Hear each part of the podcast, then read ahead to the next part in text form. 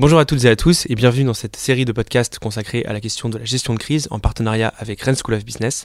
Dans cet épisode, nous allons évoquer la conjoncture économique et géopolitique dans laquelle se trouve le monde aujourd'hui.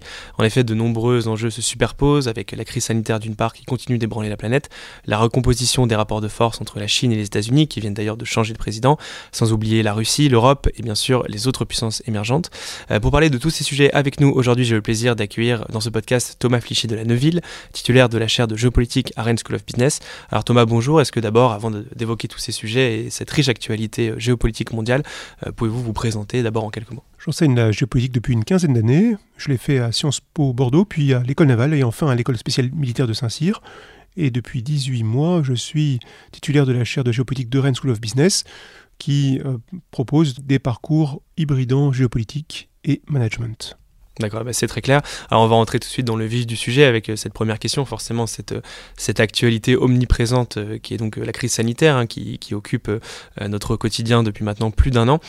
concrètement, quels sont les effets de cette crise sanitaire sur les rapports de force et les équilibres géopolitiques et, géoéconomiques, On peut dire que la crise sanitaire génère des effondrements souterrains non visibles de pans entiers de l'économie, c'est quelque chose qui a été ressenti très vite par les cabinets d'avocats, par les cabinets de consultants, et on pourrait dire qu'une partie importante de l'économie euh, artificielle ou de l'économie parasitique a disparu, avec des sociétés qui sont obligées de revoir leur marge de vitesse, une, économie qui, va revenir aux fondamentaux, et par conséquent des écoles euh, de management qui vont aussi revenir sur les fondamentaux. Ça, c'est la première conséquence géoéconomique. Et puis, naturellement, la crise a des impacts sur euh, l'équilibre géopolitique du monde, puisque les frontières se sont refermées et que euh, les nations ont dû gérer en interne avec leurs propres euh, divisions euh, cet euh, épisode très particulier qui n'est pas encore terminé. Mhm. Alors si on se concentre maintenant sur euh, les grands acteurs étatiques, hein, notamment de, l'économie et de la géopolitique mondiale, comment se recomposent précisément les rapports de force? Alors on l'a dit, voilà, les Américains avec ce, changement de, de, présidence après la présidence Trump qui a été assez tumultueuse, j'allais dire. D'autre part, voilà, la, Russie qui, qui se retrouve aussi confrontée à un certain nombre d'enjeux, la, la, Chine également qui, eh bien, qui justement va devoir repenser son rapport avec les États-Unis. Il y a aussi bien sûr euh, l'Europe qui, se reconstruit à la faveur de cette, de cette crise sanitaire. Euh, simplement, voilà, comment euh, voyez-vous cette espèce de panorama géopolitique, cette fois-ci à l'aune des nations? Alors les États-Unis sont une puissance, on pourrait dire une puissance impériale déclinante. ils savent que dans un siècle, la marine de guerre américaine ne sera plus en mesure d'assurer la sécurité des mers. Euh, ils ont connu euh, plusieurs échecs au Moyen-Orient, en Iran, en Arabie Saoudite, au Yémen, où leurs euh, alliés patinent. ces États-Unis aujourd'hui vont revenir sur le devant de la scène géopolitique. Joe Biden est soutenu par des lobbies de l'armement qui veulent en découdre avec la Syrie, par exemple. Donc on va voir à nouveau une poussée de, de, de conflits peut-être nouveaux dirigés par les États-Unis. Euh, la Russie a eu du mal à gérer sa crise sanitaire au départ. Elle a sous-estimé le, danger euh, et euh, il y a eu un certain cafouillage au, début. elle revient aujourd'hui à une position plus, modérée, plus juste. on peut imaginer que les États-Unis, qui se livrent à une guerre commerciale avec la Chine, s'entendent. En réalité, une partie des élites américaines s'entendent avec euh, les Chinois pour délocaliser euh, une partie de leur industrie au détriment euh, du peuple américain lui-même. Donc en fait, il est possible que la crise génère à l'intérieur même des nations des fractures plus vives entre les élites et les masses. Mhm. Alors, on peut revenir plus précisément sur le cas de la Russie, vous l'avez dit, euh, qui a été un petit peu euh, en délicatesse avec la, gestion de, cette euh, crise sanitaire, hein, auquel toutes les, tous les, pays que vous avez cités ont bien sûr été confrontés. quel avenir voyez-vous pour la Russie dans cette recomposition qui est un petit peu en train de se fomenter, et notamment dans son rapport à la Chine, hein, qui on sait est assez, assez ambigu aujourd'hui? La Russie est une puissance continentale euh, qui au départ a un déficit maritime, donc qui est allié avec d'autres puissances continentales. On peut penser à l'Iran et à la Chine, et ces puissances centrales eurasiatiques forment ce qu'on pourrait appeler un nouvel empire mongol. En effet, elles ressemblent à l'empire mongol dans ses frontières du XIIIe siècle, empire mongol qui d'ailleurs s'est décomposé en quatre blocs, un bloc turc, un bloc persan, un bloc russe et un bloc chinois. La Russie, euh, si on la compare aux États-Unis, c'est un petit peu euh, comme dans la fable de La Fontaine, euh, le loup et le chien. la Russie est dans une situation économique difficile, des situations démographiques difficiles. Elle a donc, elle, erre au fond des bois. Elle a besoin de se nourrir. Elle n'est pas au centre. elle n'est pas sous elle n'est pas le ventre de l'économie mondiale, et donc elle doit déployer beaucoup plus d'intelligence politique et culturelle afin de, d'assurer la longévité de ses positions. C'est la raison pour laquelle Poutine se doit d'être un bon joueur d'échecs, euh, car euh, un, mauvais coup lui serait fatal. Euh, la Russie va donc est en train de se concentrer sur son étranger proche. Elle essaye de, de, gérer au mieux la crise.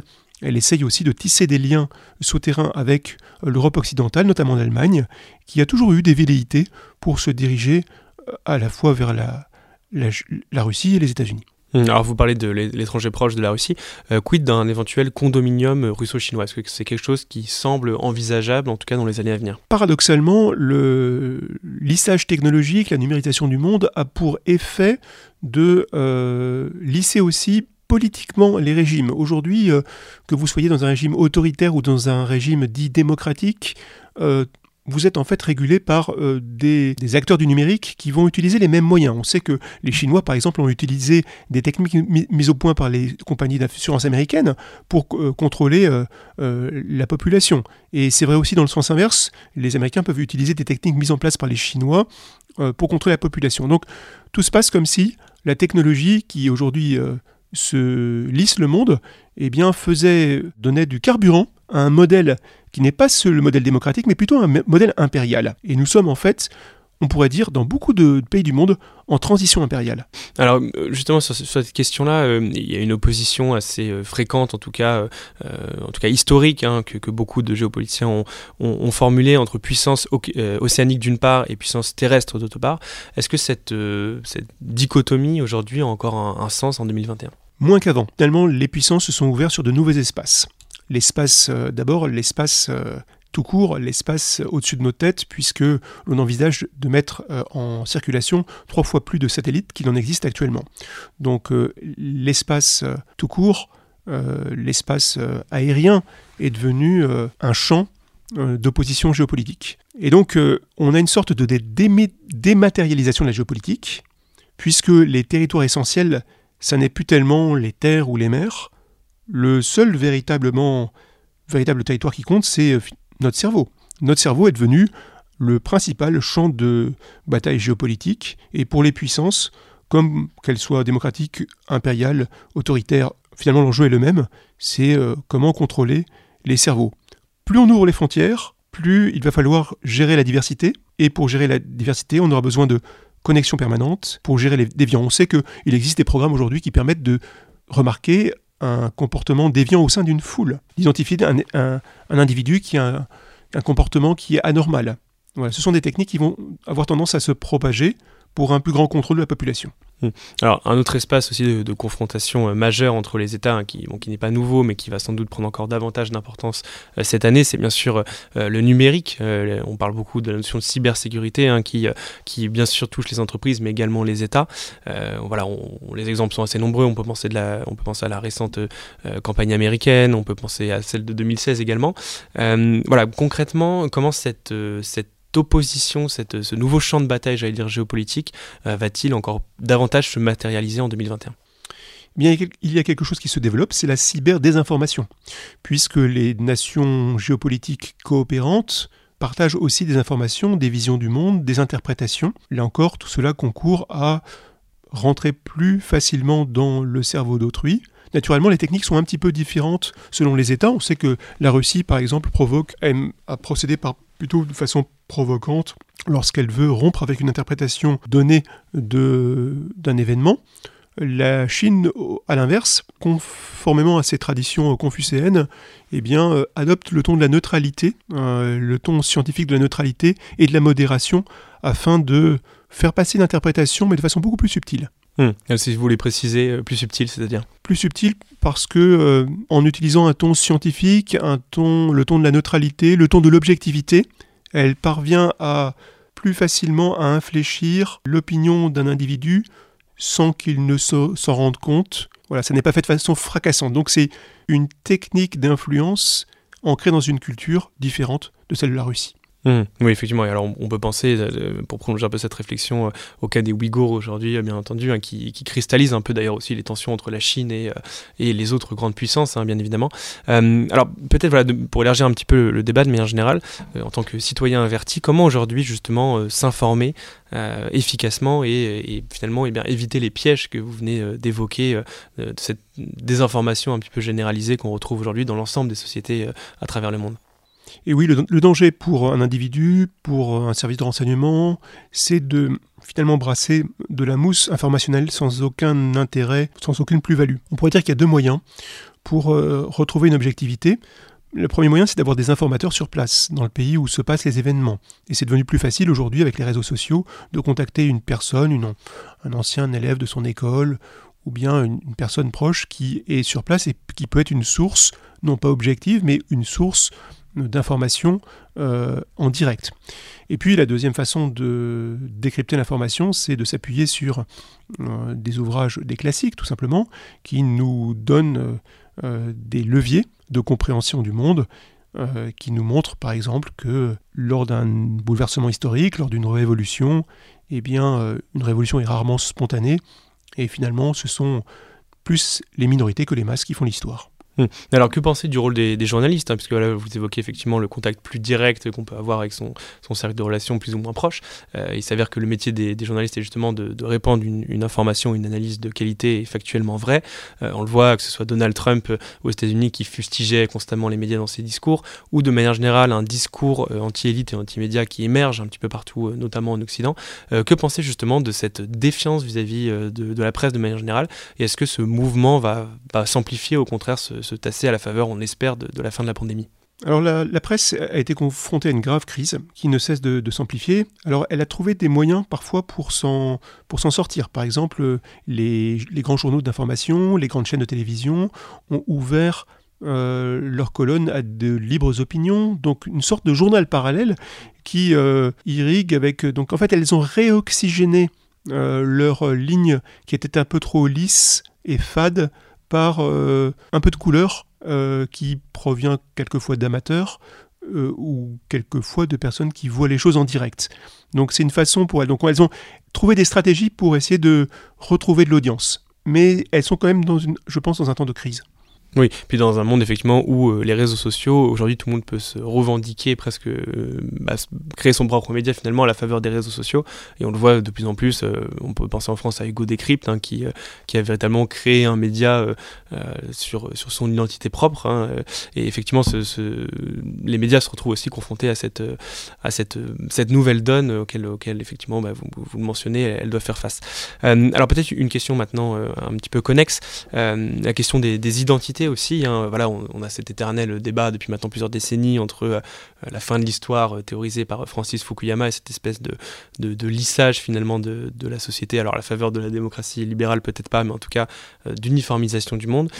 et d'autre part, la thèse de Samuel Huntington qui, qui voit effectivement un clash de plus en plus important, une confrontation de plus en plus importante pour parler en bon français entre, les, entre les différentes cultures, une, une exacerbation des cultures. comment ce débat doit-il être repensé en 2020 euh, est-ce qu'on va euh, vers un lissage, au contraire, vers euh, bah, justement une affirmation de plus en plus importante des identités? On va vers plus de technologie, on va aussi vers plus de radicalisation des identités, et on va vers plus de radicalisation du débat sur les médias sociaux, dans les médias sociaux, sur certains points d'actualité. la raison en est simple nous voyons à travers le monde la résurgence des régimes autoritaires, des régimes impériaux, et il se passe exactement la même chose de ce qui s'est passé sous l'Empire. Euh, sous l'Empire, euh, la presse en France était tellement bien contrôlée que euh, le Moniteur, le journal Le Moniteur, était obligé de réintroduire des débats fictifs, des débats par exemple entre la musique française et italienne, afin de donner un petit peu de, de sens pour les auditeurs. Donc euh, une façon pour les médias de retrouver de l'attention, c'est aussi de réintroduire un débat contradictoire qui ait du sens. Mmh, très clair. Euh, quid maintenant de, l'Europe? Alors je passe effectivement un peu du coq à l'âne, mais euh, on voit que l'Europe quand même euh, a connu euh, bon, certains déboires. Alors évidemment le, premier d'entre eux étant le, Brexit, bien entendu, hein, puisque c'est la première fois que l'Europe et du coup l'Union européenne s'est retrouvée eh bien défait d'un de ses membres, pas, pas un de ses membres fondateurs, mais en tout cas un membre de longue date de cette union. D'autre part, on voit quand même une véritable solidarité de fait qui s'est tissée à la faveur justement de, la crise sanitaire, où là les, économies européennes ont souhaité en tout cas eh bien, revigorer justement l'économie à l'échelle européenne, ce qui était un petit peu un petit peu une première et ce qui euh, contraste avec effectivement toute la défiance qu'il y a pu avoir euh, vers 2015-2016 avec la crise migratoire. Euh, simplement, voilà, peut-être à, échéance euh, court terme ou moyen terme, comment euh, l'Union européenne et comment l'Europe euh, appréhende-t-elle cette nouvelle décennie qui est justement en train de débuter? Pour donner une image, l'Europe est en son centre une usine économique allemande qui produit, qui est dynamique, mais euh, l'Allemagne a renoncé depuis longtemps à toute velléité véritablement géopolitique.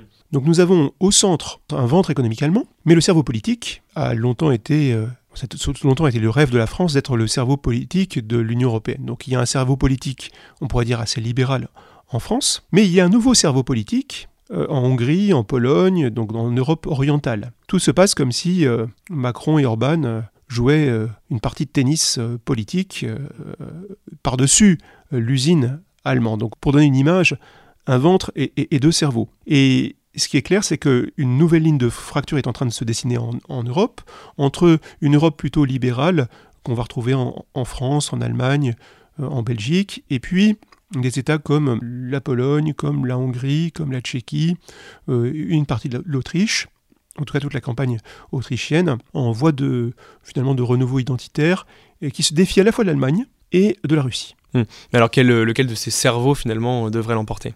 Alors voilà, on parle d'une part du, cerveau libéral, j'allais dire pour caricaturer, d'autre part voilà de cette ce discours presque xénophobe, antimondialiste, hein, même même pas presque hein, pour, pour pour pour Orban en particulier. Euh, finalement, qu'est-ce qui devrait l'emporter selon vous dans les années à venir? C'est difficile à dire. En tout cas, ce qui est sûr, c'est que ceux qui se prétendent les plus libéraux, les plus ouverts, les plus démocrates vont être forcés d'appliquer des procédures de contrôle de leur population que on retrouvera aussi bien en Europe orientale qu'en Europe occidentale. Donc il va y avoir, au-delà du débat, un lissage politique par la technologie, me semble-t-il. Hum. Alors une autre question euh, qui a trait à l'Europe, hein, vous parliez justement de, de, la perte de puissance relative des États-Unis, euh, donc qui, passe aussi effectivement par, par peut-être un déclin d'ordre militaire. Euh, on a vu tous les débats qu'il y a pu avoir, notamment entre, entre via les invectives entre Emmanuel Macron d'une part et, et, le président turc Erdogan d'autre part, hein, sur la mort cérébrale supposée de l'OTAN. Euh, comment l'Europe devrait se défendre dans les années à venir? Est-ce que ça passera par l'OTAN est-ce que ça passera par l'émergence d'un véritable, d'une véritable Europe? De la défense euh, qui pouvait être rêvée euh, déjà au XXe siècle, mais qui finalement restait lettre morte. L'Europe de la défense est un rêve français, euh, est un rêve uniquement français, parce que la France a toujours une certaine défiance vis-à-vis -vis de l'OTAN qui fait finalement des puissances occidentales des vassaux des États-Unis. Oui, il faut se rappeler que De Gaulle effectivement a quitté le commandement de, de l'OTAN en 66, si, si, il me semble. Euh, donc oui, il y a cette, cette historique en tout cas de, de défiance vis-à-vis -vis des États-Unis, ça c'est clair. En réalité, les généraux qui aujourd'hui représentent euh, l'Union européenne de la défense sont les mêmes, portent la même casquette que les représentants de l'OTAN. Donc en fait, ils ont la double fonction, ce qui montre que il n'y a pas véritablement de volonté européenne de créer une, une défense à part.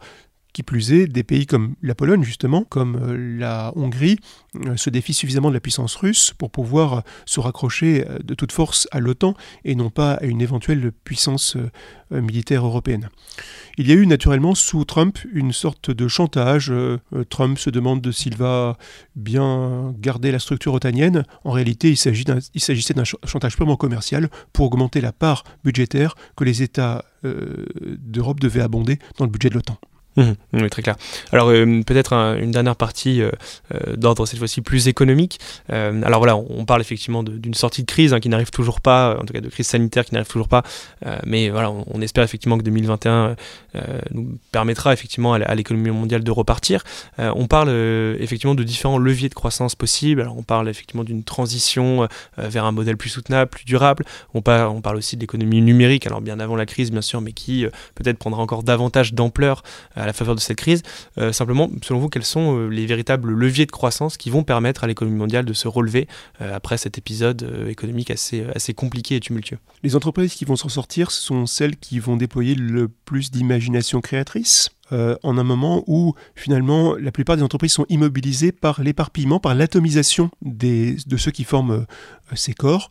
Et donc aujourd'hui, le plus grand danger, c'est la paralysie, c'est l'engourdissement, c'est le refroidissement dû à l'atomisation euh, des individus dans une entreprise. L'initiative créatrice, elle demande de l'audace, elle demande de la hardiesse. C'est d'ailleurs peut-être la vertu principale des entrepreneurs français, cette hardiesse qui est cultivée et qui fait en fait euh, cette singularité française à travers l'histoire. Nous sommes dans un temps de recomposition majeure, euh, avec des effondrements partiels, euh, mais il va falloir beaucoup d'imagination, d'inventivité. C'est normal en période de crise. En effet, les civilisations surmontent les obstacles toujours imprévus grâce à euh, l'imagination créatrice des élites. Ce sera démontré une fois de plus lors des mois à venir. Est-ce à dire finalement que euh, on va se retrouver dans un temps très euh, schumpeterien, j'allais dire, avec de nouvelles pépites qui vont émerger, ou est-ce que cette, cette inventivité, cette créativité dont vous parlez va être portée par des entreprises que nous connaissons déjà et, et qui sont aujourd'hui les champions français?